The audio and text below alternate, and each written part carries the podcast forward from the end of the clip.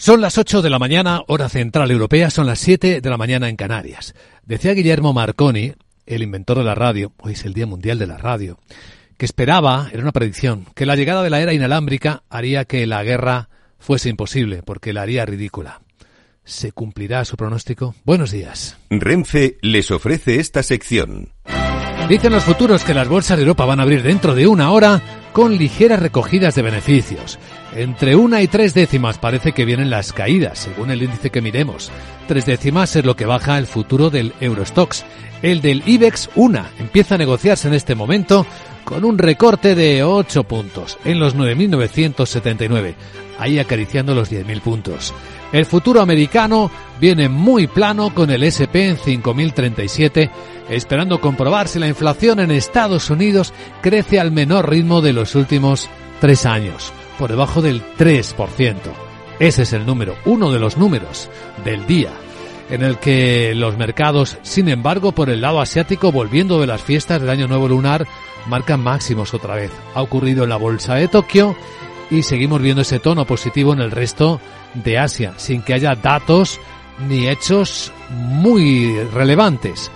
Aunque sí hay algo que nos sigue preocupando es la situación en Gaza los ataques israelíes a la ciudad de Rafah, en el sur de la franja, donde están apiñados cerca de un millón de personas que han ido huyendo, desplazándose de la invasión por tierra del norte de la franja. Y con el aviso de muchos países de que puede estar abriéndose una nueva crisis humanitaria en esta ciudad que se ha convertido en un cuello de botella. Hoy de nuevo veremos a los agricultores en varios países europeos, en España también, seguir protestando esperando decisiones de la Comisión Europea. Vamos a ver qué se puede esperar. Vamos a conectar enseguida en directo con la eurodiputada socialista, miembro de la Comisión de Agricultura y Desarrollo Rural del Parlamento Europeo, Clara Aguilera. Y tras ella entraremos en la gran tertulia de la economía, con Miguel Córdoba, Carlos Blanco y Rafael Moreno. Con ellos daremos contexto a las historias del día hasta que abran las bolsas, sin perder de vista que en el ranking de novedades de las últimas horas tenemos al Bitcoin que ha vuelto a rebasar los 40.000 dólares, está un poquito por debajo ahora y en el resto de los activos no hay grandes tensiones, salvo sí un yen muy débil que es lo que ha propiciado otro máximo de la bolsa de Japón. Renfe les ha ofrecido esta sección. Mario, que eso de que no te da tiempo a pillar el tren. No te preocupes, que lo he mirado y hay un tren cada hora. Así que nada, salsero, duchita fría, cafetito para la resaca y ya te estás viniendo que está tu ahijado y toda su clase esperándote. Niños, saluda al Tito. ¡Tito! En Renfe tenemos la mayor frecuencia de trenes de este país. Nadie te da más. No todos los trenes son como Renfe. Renfe, tu tren.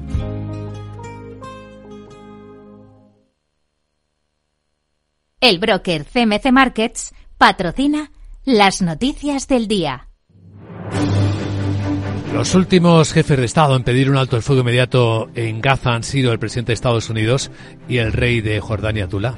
Así lo han dicho tras reunirse ambos en la Casa Blanca. Además, Joe Biden desvela que trabaja en un acuerdo en la franja para un intercambio de rehenes que conllevará un periodo de lo que ha llamado bien común inmediato para los palestinos durante al menos seis semanas. Un tiempo que, según Biden, tendría que servir para construir algo más duradero. Además, ambos han coincidido en pedir a Israel que no ejecute la invasión terrestre de Rafah.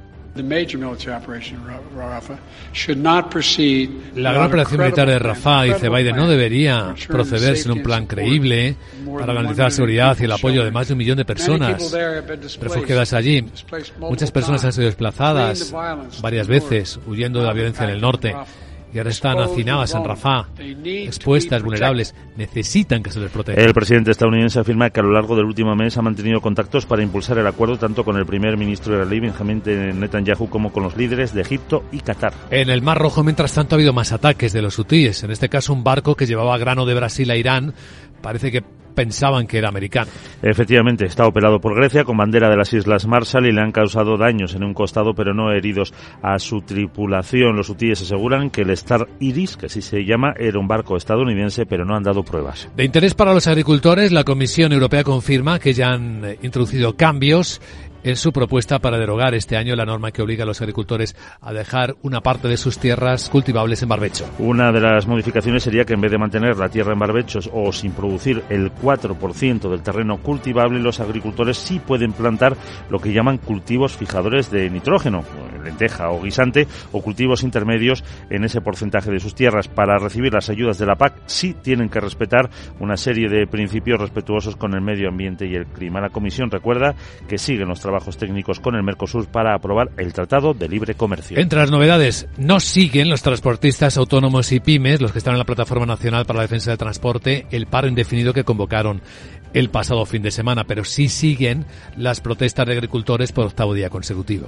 Segunda semana de movilizaciones para pedir menor burocracia en la PAC, requisitos recíprocos en las importaciones alimentarias y apoyo para crisis como la de la sequía. Solo las organizaciones agrarias mayoritarias Asaja, Coag y o también la Unión de Uniones, han convocado de aquí a final de mes más de 40 actos. El titular de Agricultura, Luis Planas, dice que va a llevar la propuesta para simplificar la PAC al próximo Consejo de Agricultura de la Unión Europea del 26 de febrero. La plataforma 6F, que organiza protestas eh, por redes sociales, pide reunirse con el gobierno para ser escuchados. El portavoz de la plataforma, eh, Saime da Pena, critica al Ministerio del Interior. El que quiera seguir cortando carreteras, encantado, pero claro, nosotros eh, les tenemos que dejar claro, y se lo estamos dejando, que hay un riesgo. Hay un riesgo por las instructas del Ministerio Interior, de que vayan a tener agresiones físicas. Pues eh, ojo con ese tema. Y hoy el Consejo de Ministros se va a aprobar de nuevo la senda de estabilidad para los próximos dos años. Después de que los primeros objetivos de déficit presentados fueran rechazados por la mayoría absoluta del PP en el Senado, la ley de estabilidad establece que en caso de que la senda sea rechazada, el Gobierno tiene que presentar una nueva en un plazo máximo de un mes, un requisito que pretende cumplir hoy a pesar de que todo apunta a que estos nuevos objetivos de déficit y deuda también serán rechazados en el Senado. En la agenda, ¿qué más tenemos este martes? Hola Sarabot, buenos días. Muy buenos días, como te decía antes tenemos algo más de referencias macro que estos últimos días. Alemania publica el índice ZEW de confianza inversora de febrero para el que se espera una mejora. España subasta letras a 3 y 9 meses y también emite deuda Italia y Alemania. En Francia se publica la tasa de paro en el cuarto trimestre y en Reino Unido la de enero. El dato clave del día es el IPC de Estados Unidos de enero. Además, la OPEP publica su informe mensual sobre la situación del mercado del crudo. Bueno, Luis Vicente vamos a escuchar a la eurodiputada Clara Aguilera para hablar de las movilizaciones de los agricultores y si exigen mucha burocracia para la PAC. De paso le pregunta si se gana dinerito y me voy al campo. Pero hoy vuelvo a recordarte que es el Día Mundial de la, y hay que seguir dando caña. ¿A qué sí? Bueno, Jeje. bueno. Bueno, me voy, pero ya sabes qué. Ahora sí que me voy. Chao. Chao, querida Sara. Enseguida saludamos a nuestra invitada capital y nos ocupamos de este tema de fondo. ¿Qué puede hacer la Comisión Europea, el Gobierno Europeo, para los agricultores? El broker CMC Markets ha patrocinado las noticias del día.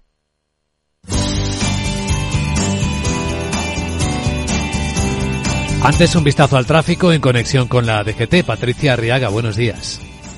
¿Qué tal? Muy buenos días. Pues arranca esta jornada de martes y a esta hora mucha precaución porque las movilizaciones agrícolas interrumpen el tráfico en la provincia de Granada, en la A92, a la altura del Áchar, en ambos sentidos, pero también en Sevilla en dos tramos de la A4, en Villanueva del Rey en sentido Madrid, pero también en la zona de Écija en dirección a Sevilla capital. También en Cádiz, en la A7, en los cortijillos en ambas direcciones. También especial atención por accidente que dificulta la entrada a Barcelona en la A2, en San Vicente de Lors, en Zaragoza en la A2, en Movera, en sentido Barcelona y en la entrada a Madrid por la carretera de Colmenar, la M607 precisamente en Colmenar Viejo. Retenciones además, destacamos todas las entradas a Madrid, pero especialmente la 1 en San Sebastián de los Reyes, A2 Torrejón, A6 desde Las Rozas hasta Aravaca y Puerta de Hierro. En Cantabria muy densa la S10 a la altura de Maliaño en sentido Santander y en Valencia la A7 en Manises y Paterna en dirección Barcelona.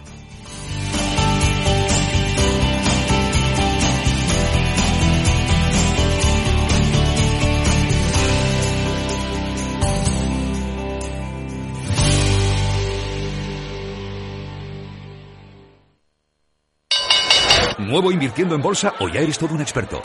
Lo mejor en cualquier caso es hacerlo con XTB, tu broker. Compra acciones y ETFs de cualquier mercado y sin comisiones hasta 100.000 euros al mes. Accede además a la mejor formación en español. Entra en xtb.com, la inversión pensada para todos. A partir de 100.000 euros al mes, comisión del 0,2%, mínimo 10 euros. Invertir implica riesgos. ¿Qué es ir más allá? Con Arval podrás llegar donde te propongas de la forma más sostenible y asegurar un mundo mejor contribuyendo a la seguridad en carretera, al futuro de las ciudades y a la calidad de vida. Ser responsable sin tener miedo al liderar el cambio. Arval, la transición energética arranca aquí. Más información en arval.es.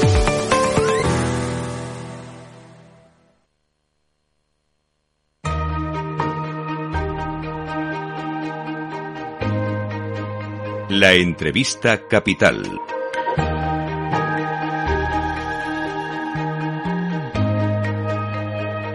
Luis Vicente Muñoz. Vamos a dar mayor perspectiva, vamos a profundizar en el grave problema que afecta a la agricultura europea, agricultura y ganadería. Hoy que siguen las protestas, los agricultores eh, siguen esperando una respuesta y cambios en la política europea. Ya saben que ya se han introducido y se han confirmado, lo confirmaba el comisario Dombrovskis en las últimas horas, algunos cambios en la obligatoriedad del cultivo de barbecho. Bueno, dejar en barbecho las tierras. Ahora se permite efectivamente algunos cultivos que permitieran fijar nitrógeno. Las lentejas son el más conocido. Pero hacen falta más cosas. Y hemos invitado a Capital Radio para comentar esta escena, las posibilidades, lo que se puede esperar, lo que se puede hacer, dónde están los límites, a Clara Aguilera, es eurodiputada socialista, miembro de la Comisión de Agricultura y Desarrollo Rural. Eh, Clara Aguilera, muy buenos días. Muy buenos días. ¿Qué pueden esperar los agricultores, siendo realistas, que haga ahora mismo la política europea por ellos? Bueno, el trabajo en la comisión no suele ser muy rápido habitualmente.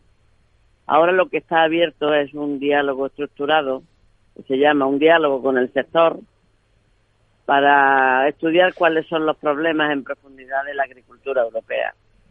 Y la toma de decisiones, eh, que es lo que le importa y lo que le repercute, es en el funcionamiento de la PAC. Lo único que se ha hecho la modificación, como bien ha dicho, de lo del barbecho, que en el caso español específicamente no ayuda en nada, ya le digo, porque el problema de la aplicación de esta normativa de la GAE 8 en el caso español no va a resolver ningún solo problema. Puede que algún país sí, pero en el caso español no.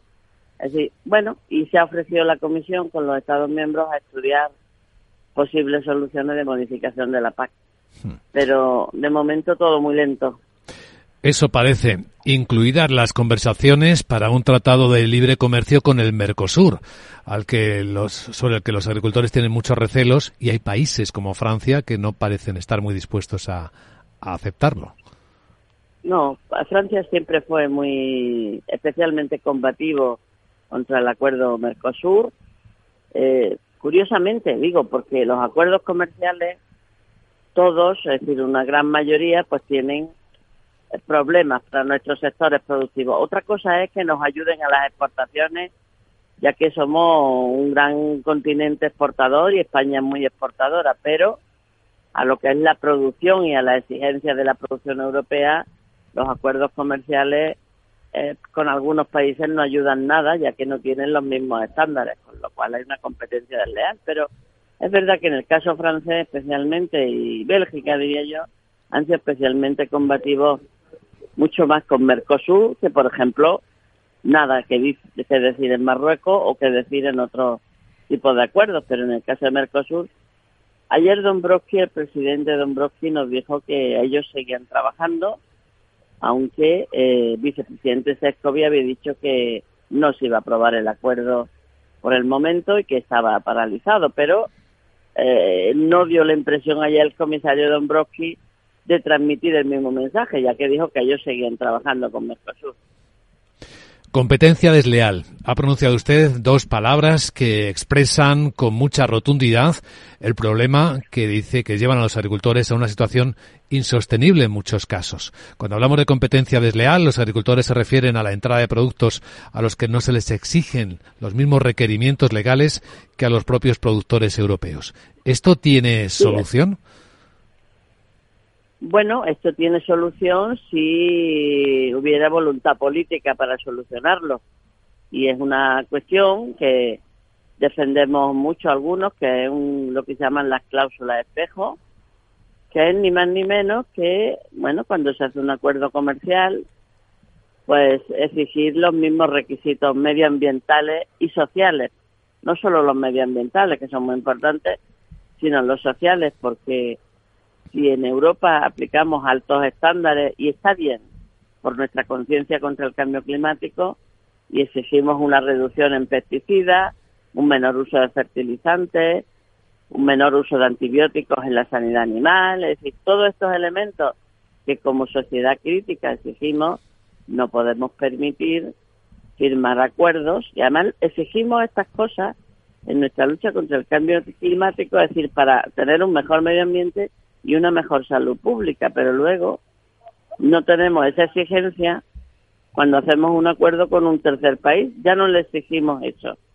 Es verdad que no podemos imponer una norma nosotros, pero si hacemos un acuerdo comercial, si una exigencia en una cláusula que unos estándares medioambientales y sociales sería requisito. Es decir, si en Perú quieren vender espárragos en Europa o Marruecos tomate en Europa, tiene que tener esos estándares. Si hubiera voluntad política se haría. De momento, mm, no. Lo, el único que hemos conseguido es que en el Acuerdo de Chile se introduzcan algunas cuestiones parecidas, pero no son de obligado cumplimiento, con lo cual tampoco que nos sirva de mucho.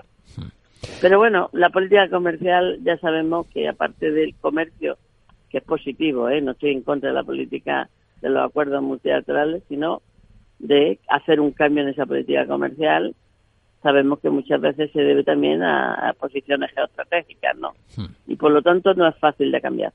Sí, pero debemos ser realistas, eh, Clara Aguilera, en esta conversación. Ningún país en el mundo es tan exigente como la Unión Europea lo es con sus agricultores y ganaderos para producir. Así que nos obligaría a cerrar las fronteras prácticamente a cualquier importación agroalimentaria exterior si aplicamos cláusulas espejo. Bueno, pero mm, pero entonces, eh, bueno, pero a lo mejor lo que tenemos que hacer, es decir, yo soy una defensora del Pacto Verde. Otra cosa es que a mí no me ha gustado eh, la manera de, de acometerlo por parte de la Comisión y los tiempos. Está en desacuerdo. Es decir, y, es el Pacto Verde nos obliga a una serie de cosas, pero a lo mejor necesitamos un tiempo más acompasado para que estas obligaciones las hubiésemos podido llevar a cabo en bueno en organismos internacionales donde otros países como usted bien dice también los hubiera cometido porque claro es muy duro para un agricultor mm, de mi provincia de Granada me da igual de Tarragona o de donde sea o de Bretaña es decir de cualquier de Normandía de cualquier sitio exigirle una norma bastante dura, unos requisitos bastante duros, es decir, tener una política agrícola que está muy bien y yo defiendo, pero con mucha burocracia y, luego unos estándares además, pues lógicamente sociales, porque tenemos un estándar de bienestar social en Europa que también es muy exigente y está muy bien que lo hagamos. Pero claro, si esto no lo llevamos a las organizaciones internacionales para que esto se vaya provocando un cambio en los demás países, pues la única vía más inmediata que podríamos hacer es ir cambiando con esas cláusulas espejo, de alguna manera. Es decir, no hay otro camino, porque si no, desde luego, si seguimos así, no únicamente por esta causa, ¿eh? pero entre ellas nos vamos a quedar sin una producción agrícola y sin un abastecimiento en Europa. Y desde luego esa no es mi voluntad. Hay algo que sí puede hacer la institución europea, bueno, todas las administraciones, y es una de las primeras reivindicaciones del sector primario, de los trabajadores del sector primario, y es rebajar la intensidad burocrática que ha crecido en espiral de una forma alarmante, hasta el punto de que les lleva una buena parte de su trabajo rellenar papeles. ¿Aquí no se puede hacer algo más eficaz? Bueno, mm, es verdad que eso es una exigencia y llevan toda la razón. Ahí no tengo, estoy absolutamente de acuerdo con ellos en esa demanda. El problema, yo ya llevo algunas reformas y siempre el planteamiento de la reforma de la PAC es una simplificación y hasta ahora no lo hemos conseguido. Quiero decir que deberíamos de hacer, deberíamos de hacerlo y la comisión debería hacer una propuesta más simple, pero mm, no ha sido fácil. Ahí sí se podrían hacer esfuerzos. El problema que ahora tenemos es un problema añadido y es que tenemos una PAC que hemos cedido la subsidiariedad en gran medida a los Estados miembros. Por lo tanto, hay una parte que puede cambiar la Comisión Europea y otra parte que tienen que cambiar los Estados miembros con los planes estratégicos. Y esto ahora todavía es más difícil, porque, bueno, hay una parte que depende de los Estados miembros y además si no se hace de forma igualitaria en toda la Unión Europea, pues tendríamos otro problema en cuanto a la armonización. Es decir, ahí sí que se podían hacer esfuerzos, pero lo digo, no es fácil. Ha sido un objetivo que lleva 20 años reivindicándose, especialmente en los últimos 10 años, pero que hasta ahora no sé si será posible. Yo lo espero, sinceramente, que técnicamente pueda ser así, pero creo que es un tema muy complejo y yo, desgraciadamente, no sé si veremos alguna cuestión que pueda repercutir en los agricultores de forma inmediata. Bien. Pues eh, Clara Aguilera, eurodiputada eh, socialista, miembro de la Comisión de Agricultura y Desarrollo Rural, le agradecemos que haya compartido su visión hoy en Capital Radio y le deseamos un buen día. Bueno, muchas gracias a ustedes por invitarme y buenos días a todos.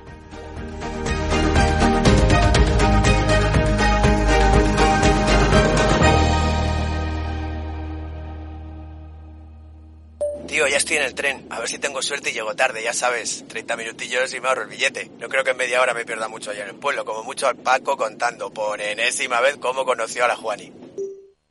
Con el compromiso Renfe de puntualidad, si tu tren AVE se retrasa más de 15 minutos, te devolvemos el 50% y el 100% si se retrasa más de 30. Normal que alguno prefiera llegar tarde. Nadie te da más. No todos los trenes son como Renfe. Renfe, tu tren.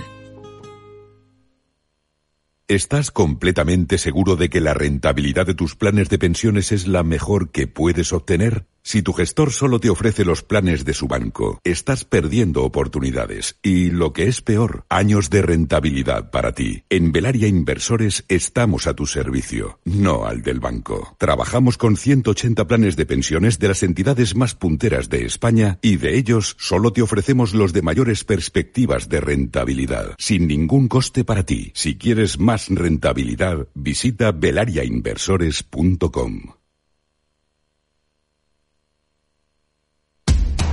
Información, análisis, previsiones, recomendaciones, todo lo que necesitas saber para tomar tus decisiones de inversión en Mercado Abierto, de 4 a 7 de la tarde con Rocío Arbiza, Capital Radio.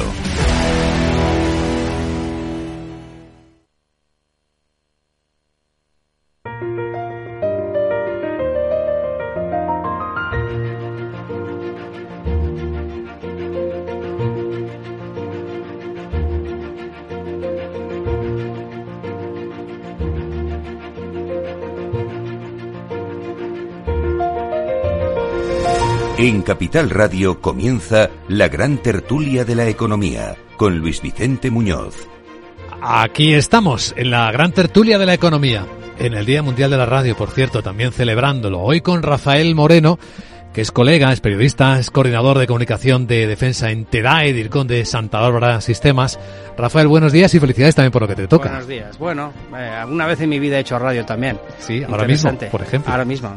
Y bueno, me refería de, de corresponsal, ¿no? Y la verdad es que recuerdo con, bueno, no sé si quieres la anécdota, pero la anécdota es buenísima. Cuéntala. Yo estaba en el Parque Zoológico de San Diego cuando, cuando Ronald Reagan atacó Libia.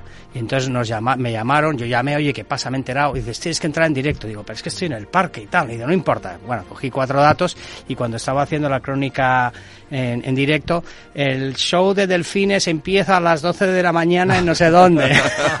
y se escuchó en tu crónica y Totalmente, bueno, fue horrible, fue horrible. Pero esto es la radio, es la vida misma, ¿no? Que sucede. Y sucede todo al mismo tiempo. Es un, la, anécdota refleja perfectamente lo que es. La instantaneidad de la radio, ¿no? Carlos Blanco es socio del departamento mercantil de Squire Patton Box. ¿Cómo estás, Carlos? Buenos días. Muy bien, Luis Vicente. Una suerte poder estar aquí hoy en la radio, en el Día Mundial de la Radio. Pues desde luego que sí. Miguel Córdoba, profesor de Economía Financiera. ¿Cómo estás, Miguel? Hola, encantado, Luis Vicente, de estar con vosotros y celebrar los 118 años desde que se hizo la primera emisión de radio en Massachusetts. Sí, señor. 100 años en España este año. años en España. Con EAJ1 Radio Barcelona, que fue la primera emisión inalámbrica de radio en España. Hoy no nos pelearemos sobre quién inventó la radio, si fue Nikola Tesla o fue Guillermo Marconi. Simplemente celebraremos que la radio sigue siendo vigente. Es una celebración que patrocina la UNESCO en Naciones Unidas y este año destaca tres hitos por los que la radio sigue siendo un elemento vital de nuestra organización social en el presente. La primera es que tiene una historia imborrable, ¿no?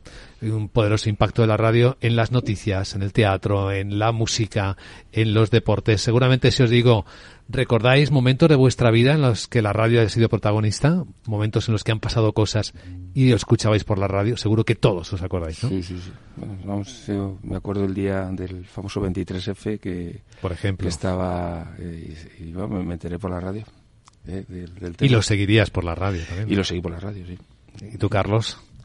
Bueno, pues eh, fecha más reciente, desgraciado 11M, ¿no? Que, al final fue por la mañana conocimos toda la noticia y, y la triste noticia. Sí, yo solo recuerdo en primera persona, además. Rafa, tú también tendrás muchísimos momentos, seguro. Bueno, eh, durante mucha época de mi vida he estado pegado a la radio. Yo eh, siempre recuerdo que cuando me levantaba mi madre tenía la radio puesta. Yo antes de ver televisión, antes de hacer nada, escuchaba la radio todos los días. Y, y ahora soy incapaz de desayunar sin la radio puesta, ¿no? Son 10 minutos, 20 minutos, pero, pero ese hábito me lo, me lo, me lo me inculcó mi madre que escuchaba eso, te digo, la radio todos los días. Tiene muchos valores la radio, pero ahora mismo pone en práctica uno de los más importantes. Ahora mismo hay personas en el mundo sufriendo de, por la guerra en Ucrania, en Kiev, están sin electricidad en muchas zonas. La única manera que tienen estas personas de informarse es a través de la radio. Lo hacen a través de receptores con sus baterías. Está ocurriendo también en Rafah, en la ciudad sureña de Gaza, donde el ejército israelí ha vuelto a bombardear. En Naciones Unidas llama la atención sobre cómo este valor utilitario sigue siendo hoy plenamente vigente en catástrofes naturales como inundaciones, como en terremotos, cuando hay olas de calor, cuando hay incendios forestales. Hay además otros desastres que causa el ser humano, como este de la guerra, al que estoy haciendo referencia. Y luego hay un tercer valor, que es el valor democrático de la radio. Sigue siendo uno de los elementos donde la libertad de expresión, sobre todo la, el diálogo, ahora que se habla tanto de cancelación y de dificultad para conectar entre distintas formas de ver el mundo, pues la radio sigue siendo uno de los pocos puntos de encuentro donde parece que la polarización no está en los extremos de otros medios. Es curioso, ¿no? Aunque, aunque ella también va entrando, ¿no? No, yo creo que sí. Yo la verdad es que he tenido muchos años hablando en tertulias y, y, realmente a mí nunca me ha dicho nadie lo que tengo que decir. Simplemente, oye, opinas, dices y ya está. Y si no, oye, si no le gusta, pues eh, alguna vez me, ha pasado a algún sitio que no ha gustado y, y, no me han vuelto a llamar. Bueno, pues ya está, oye, democracia. Sí, además desde el principio ha sido un canal bidireccional, ¿no? Eh, hablamos de que si Internet te permite, eh, o las redes sociales te permite interactuar, la radio siempre ha interactuado, siempre desde muy pronto has podido intervenir, has podido compartir, te han abierto los micrófonos y en general eh, ha demostrado eso, la, la, que somos civilizados en términos globales. Siempre habrá alguien que, yo que sé, que, que, se salga de, de, un poco de la normalidad, pero la gente interviene, la gente opina, la gente incluso debate eh, dentro de un, de un contexto de, de tolerancia, ¿no? Y la radio es el mejor ejemplo de eso. Está abierta a los micrófonos permanentemente y hay escasos, o son muy, muy escasos los momentos en los que alguien, bueno, pues se sale de, de, la, de esa educación, ese marco, ¿no? La radio sigue la vida, sobre todo, insistimos en esta idea, va mostrando en tiempo real los cambios que se van produciendo en el mundo. Hay un cambio que sabemos que se está produciendo, el impacto de los conflictos bélicos en la economía, los ataques de los hutíes en el Mar Rojo. Hemos tenido una serie de primeros informes en las últimas horas en la cumbre de gobiernos que se está celebrando en Abu Dhabi. El impacto es brutal, claro, en la economía de los palestinos. Calculaba Cristalina Georgieva, la directora gerente del Fondo Monetario Internacional, fijaos que en Gaza y en Cisjordania, bueno, es que no es para menos. We have uh, looked into the impact on Gaza and West Bank Dice que han analizado el impacto en Gaza y en West Bank, en Cisjordania, en la economía de Palestina. Es espantoso. En Gaza la economía se ha contraído en un 80%. Impresionante. Y dice que se está notando también en la zona del Golfo los ataques de los hutíes, aunque todavía no hay un impacto eh, masivo a otros países, aunque puede haber algunas tensiones de inflación. Eso todos lo, lo sabemos, ¿no? Sí, claro, el tema del transporte está muy afectado. El 52% del transporte se ha derivado a través de Sudáfrica. Y se ha encarecido. Y se ha encarecido, se ha multiplicado por 2,5 el importe, el, precio de los contenedores, ¿no? Está ya, no sé, en 6.000, 7.000 dólares el contenedor. Y eso evidentemente es inflación. ¿eh? Nos pasó hace dos o tres años que uno de los componentes de la inflación era ese, el precio de la distribución. Y bueno, pues la tremenda dependencia que sobre todo en Europa tenemos de que las manufacturas se hagan fuera, sobre todo en Asia y decir que eso es uno de los problemas que la Comisión Europea tendrá que debatir porque no podemos depender pues de que unos señores cojan unos drones o unas cosas y, impidan que, nos lleguen las mercancías. Tenemos que tener un mínimo de, producción propia en, tema alimentario, sanitario, eh, yo que sé, en chips, en cosas de estas. Es que eh, no sé por qué es tan lenta la Comisión Europea para, para tomar decisiones. Hace, hace unos minutos hablamos con la eurodiputada de la Comisión de Agricultura, Clara Aguilera y reconocía que sí, que es muy lenta y que no hay perspectiva de que eso cambie. Si esperáis soluciones rápidas, no las esperéis, ¿eh? no las esperemos. Bueno, pero también es parte del ejercicio, ¿no? Cuando tú buscas consensos y buscas eh, que haya mucha gente trabajando sobre un tema, es muy difícil ser rápido. Eh, eh, es verdad que la eficacia ahí eh, tiene que eh, mejorar y que la Unión Europea tiene que, después de tantos años, que ser capaz de tomar decisiones más rápidas, pero si quieres consenso, si no quieres imponer decisiones, esto toma un tiempo. Esto es, esto es así. Otra cosa es el replanteamiento de, la economía. Tenemos que ser tan abiertos, tenemos que ser, el precio debe ser siempre la única, la única variable. Mm, también es verdad que todos estos conflictos están demostrando la capacidad que tiene la economía mundial de adaptarse, de buscar otras opciones. Ninguna de ellas eh, plantea una amenaza global al sistema, ¿no? Eso significa que también, también eh, somos más ágiles a la hora de buscar opciones, a la hora de, buscar otros caminos para hacer algo, serán más inflacionistas o menos, ¿no? la pandemia nos lo demostró, cómo fuimos capaces de responderlo, pero cada paso que vamos nos, nos, nos, nos, nos profundiza en esa dirección. Carlos.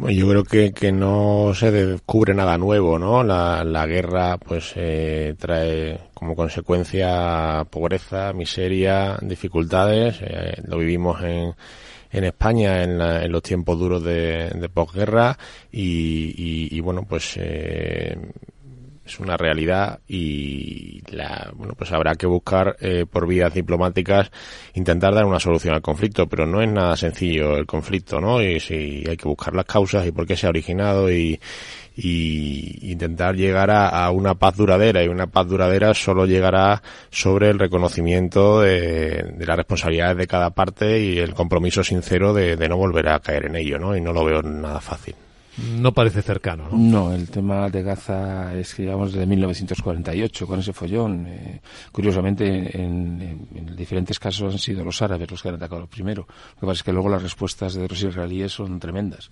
Entonces, bueno, es un problema. La solución de los dos estados es la, lógica y la razonable, pero, eh, es decir, hay por parte de los israelíes los asentamientos así que tienen moteado toda la zona de Cisjordania no tiene sentido y lo siguen permitiendo.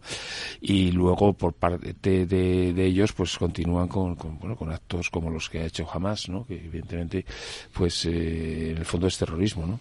Eh, es una solución, yo para mí es muy difícil, ¿eh? lo de los dos estados, pero tenía que haber una voluntad muy diferente de la que tienen en los últimos años. En Oslo, en los años 90, estuvo a punto de conseguirse algo, pero desgraciadamente el, el tema del conflicto palestino-israelí es, es muy, muy complicado. Yo, sinceramente, porque o sea, yo no encuentro una solución con la actitud que tienen las partes. No, no se me ocurre nada. Yo lo cierto es que creo poco en las casualidades, ¿no? Y, me llama mucho la atención que, pues que la, la desgraciada e inadmisible actuación de Hamas eh, tuviese lugar justo en el momento en el que Israel estaba cerrando acuerdos eh, de colaboración con la mayor parte de los países árabes, que parece que iba a abrir una, una nueva etapa de colaboración y de convivencia con, con el entorno de, de los países árabes que le circundan, ¿no? Entonces, bueno, pues, eh, y parece que era una de las vías para ir eh, asentando ese clima de, de, colaboración y de coexistencia. Y eso, evidentemente, ha saldado por los aires eh, después del ataque de, de Hamas y de la reacción lógica, no sé si proporcionada o no, pero lógica ante un ataque tan desmesurado como el que ha sufrido Israel. Claro, pero a Irán no le interesa que haya esa paz y esas cosas. Que el problema es Irán. Pero tampoco guerra. No, ellos, eh, bueno, están ahí guardando la ropa, nadando y guardando la ropa.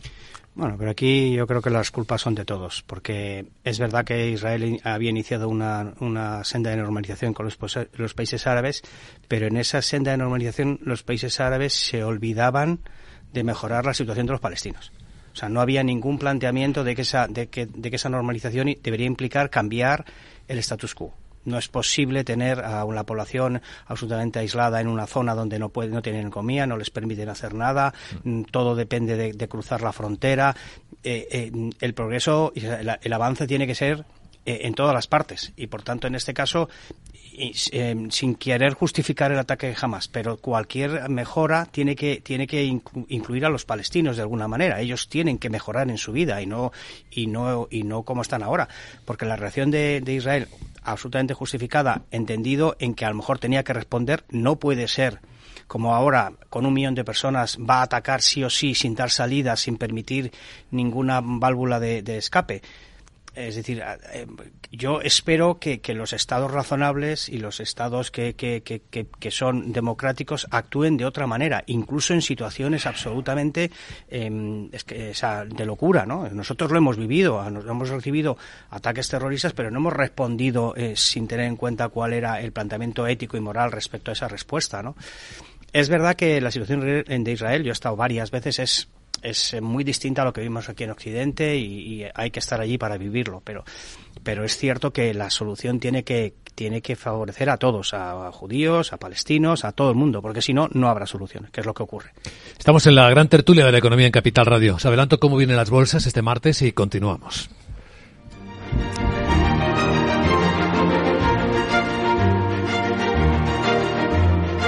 Estás escuchando la gran tertulia de la economía. Luis Vicente Muñoz. DEPAM, 150 años de consistencia en gestión de fondos de inversión y mandatos. Optimiza tu cartera con nuestras áreas de especialización en renta fija, renta variable, inmobiliario cotizado y ahora también oportunidades de impacto. Consulta depaminvestments.com y a tu asesor financiero. DEPAM, confianza, conocimiento.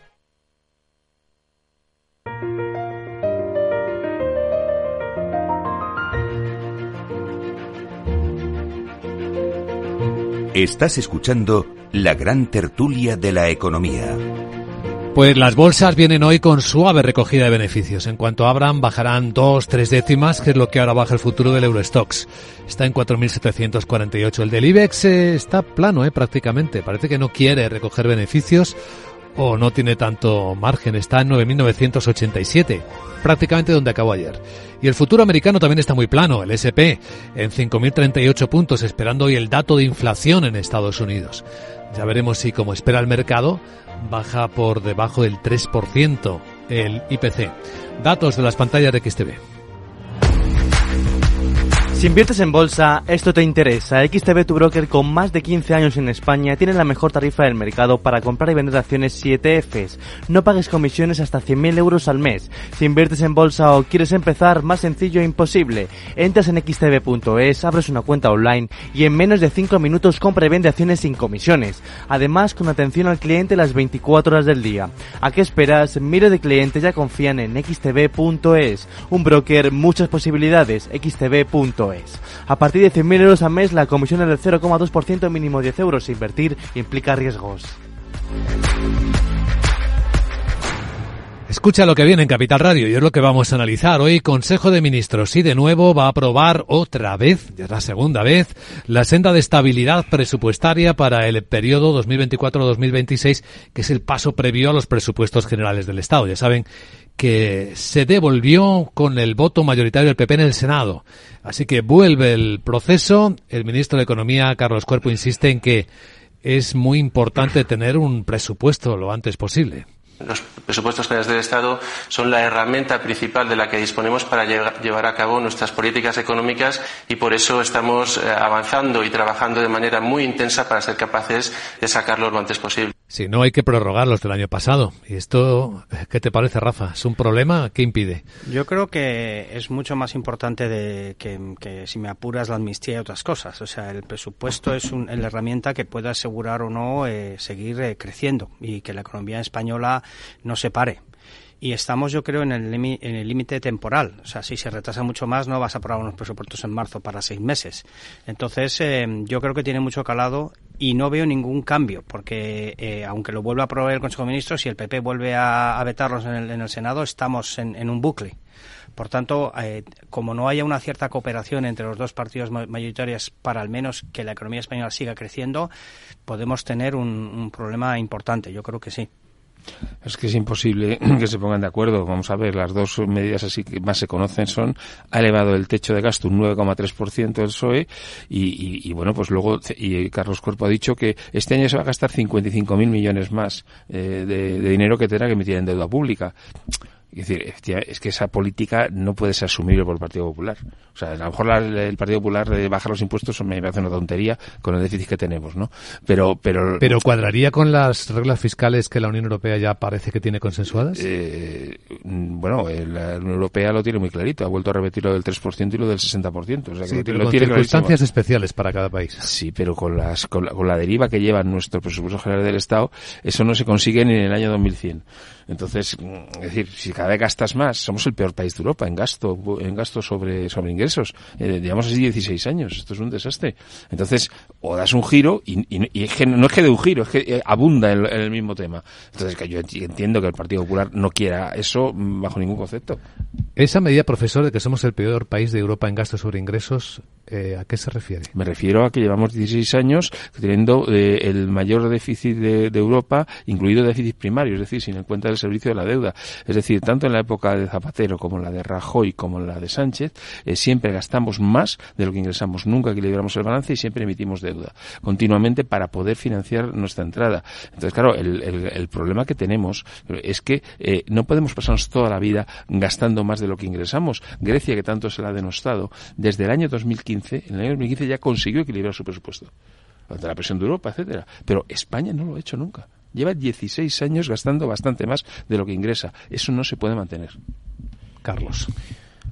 No sé si se puede mantener, pero se seguirá haciendo porque es rentable en términos electorales y a los ciudadanos no se les habla claro y vende mucho más el gasto social que la ortodoxia económica y desgraciadamente así será. Y mientras tengamos estemos en la Unión Europea, el Banco Central compra nuestra deuda, aunque parece que va a dejar de hacerlo eh, con tanta intensidad y si no, pues ya se articulará algún mecanismo de apoyo, sostén con condiciones eh, desde la Unión Europea, se seguirá haciendo, ¿no? Porque de luego no, no vendrá la, la, sensatez ahora a, nuestros dirigentes ni los ciudadanos actuarán con madurez para exigir a sus representantes que, que gestionen de forma ortodoxa y rigurosa, ¿no?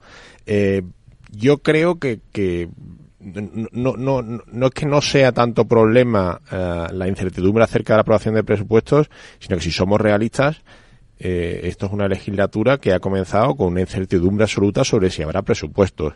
Y yo creo que el, que el, que el propio gobierno sabe que hay una posibilidad no descartable de que no se alcance acuerdo sobre los presupuestos pero desde luego hay gobierno. Entonces, bueno, esto es algo que, hemos visto en prórrogas de presupuestos, probablemente en legislaturas en las que nunca se ha aprobado un presupuesto eh, por el gobierno eh, de turno, pues no, no, no recuerdo, pero, pero es factible y, no descartable y entraba probablemente en, en, los cálculos del gobierno cuando decidió conformar la mayoría de investidura que, que conformó. Por tanto, eh, esto es una realidad.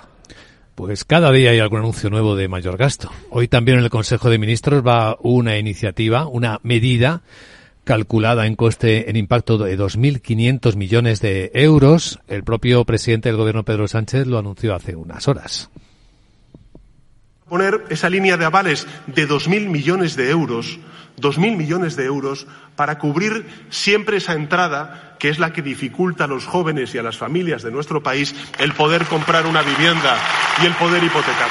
Más de 2.000 millones de euros para avalar hasta el 20% de las hipotecas por compra de nueva vivienda de jóvenes y eh, familias eh, que tengan menores a cargo. Es la idea. Ya veremos lo que se aprueba, pero esa es la idea. ¿Y, ¿Y, qué parte de todo eso luego se ejecuta? Porque yo creo que hay muchísimos de, estas, eh, de estos anuncios que hace el gobierno que son para la galería y luego cuando ves los resultados, eh, no sé, el cheque para los mayores 18 para temas culturales, hay muchísimas de esas medidas que luego cuando ves su, su realidad no, no tiene nada que ver. Los cientos de miles de viviendas que se iban a construir, ¿no? Por, ejemplo, todo el tema de las, de las, de las, el, la orden que dio para que las viviendas en, públicas pasaran a ser viviendas, ¿no? A, a través de comunidades y luego el número son ridículos. O sea, que hay muchos anuncios a la galería, pero luego no hay muchas realidades que tengan un, un en, la economía. Y sin embargo, se, se, se esos, esos, recursos, sean muchos o pocos, en vez de estar en, en, en actividades eh, que generan más riqueza, yo sé, la industria, por ejemplo, pues están en otros, en otros sectores mucho más eh, sociales, pero que son para la galería, porque el impacto realmente no es muy grande, yo creo. ¿eh? No, es que, vamos a yo aquí niego la mayor por principio. Es decir, eh, eh, los recursos del Estado no están para que la gente adquiera propiedad. Yo lo siento mucho, pero la gente tiene que vivir en una casa. El que pueda comprársela, que se la compre. Pero yo no entiendo por qué hay que avalar con el ICO eh, la, que la gente se compre vivienda. Eh, yo no sé a quién le, le, interesará eso o no. O sea, eh, no, normalmente si hay que avalarles es porque a lo mejor tienen dificultades para conseguirlo porque los bancos no, no lo consideran solvente. Con lo cual pues, nos puede pasar lo del famoso ICO directo de Elena Salgado, que al final una morosidad del 40% porque daba los créditos a, pues no sé, a empresas amigas y cosas de estas. El Estado no se puede meter en el mercado. O sea, eh, eh, eh, es una transferencia de, de rentas, si, si al final hay morosidad fuerte y esa ejecución, es una transferencia de rentas de todos los ciudadanos a aquellos para que, que, se compren una vivienda. Yo lo siento mucho, no estoy de acuerdo con esto. Y el argumento de Sumar de que esto al final lo que hace es elevar los precios de la vivienda porque se incorpora automáticamente. Es, a... es, cierto, claro, el, el, el, el que lo vende dice, mira, estos ya ahora tienen el aval, entonces subo el precio. Eso ha pasado en todo, en muchas otras actividades. Sí, sí, en ese punto tiene toda la razón sumar, ¿no? Bueno, el Estado no puede entrar en esto. El Estado entra en todo aquello que es rentable electoralmente. Y desgraciadamente este es el único incentivo que tienen los, nuestros representantes, ¿no? Aquello que sea rentable en términos de voto y es rentable. Y distraiga de otras cosas. Bueno, pero sobre todo que sea rentable en términos de voto, que es en lo que ellos miden, ¿no? Y en términos de voto, pues decirle a la gente, no te podías comprar casa y ahora te la vas a poder comprar, pues probablemente mueva algún voto o eh, reduzca la desmovilización, ¿no?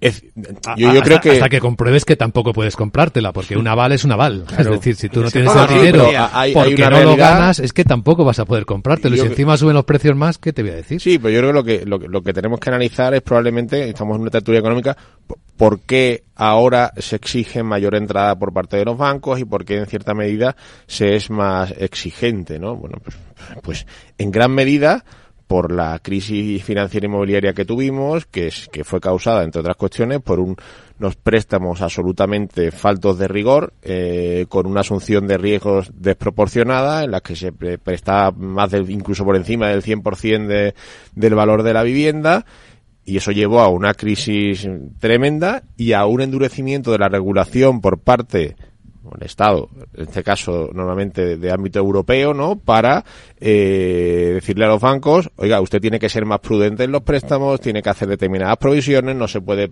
prestar por encima de tal, porque si no nos vamos a otra crisis bancaria en la que los contribuyentes han tenido que poner miles y miles de millones y se ha puesto en riesgo el sistema bancario.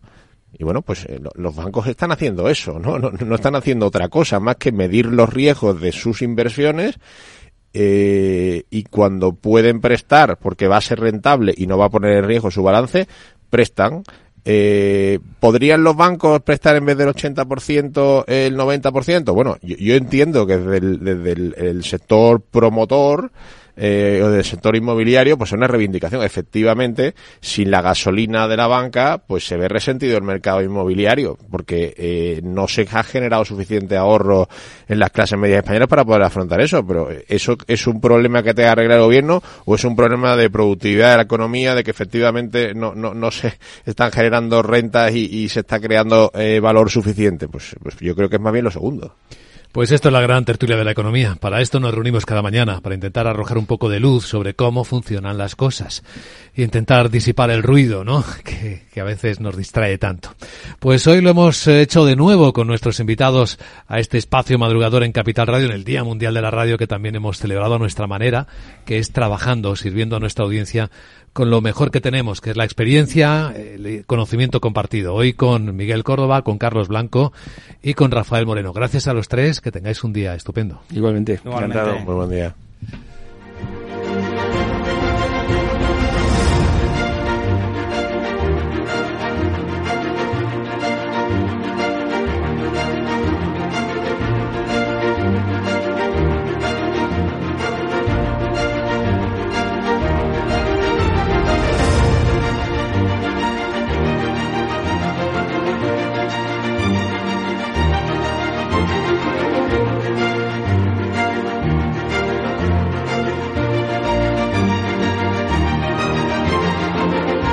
Capital, la Bolsa y la Vida, con Luis Vicente Muñoz.